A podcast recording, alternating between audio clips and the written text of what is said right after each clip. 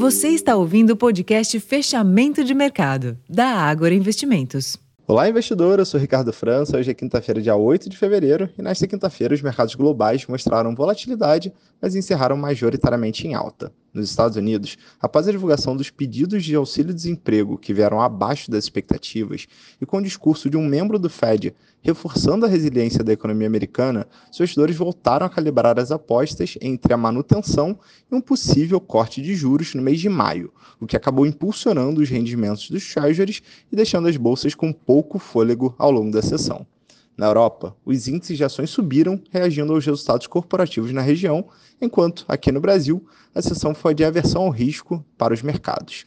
A leitura do IPCA de janeiro, com uma alta de 0,42% na variação mensal, portanto acima do esperado pelo consenso de 0,34%, acabou abrindo espaço para ajustes em alta na curva de juros e penalizou os preços dos ativos de risco.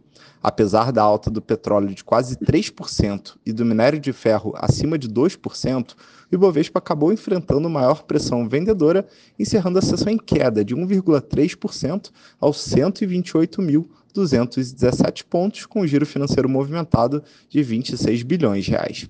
No mercado de câmbio, o dólar encerrou de em alta de 0,5%, cotado próximo aos R$ 5,00. Por fim, para amanhã, sexta-feira, a agenda econômica local reserva o dado de pesquisa mensal de serviço. Esses foram os principais destaques dessa quinta. Eu vou ficando por aqui. Uma ótima noite e até amanhã.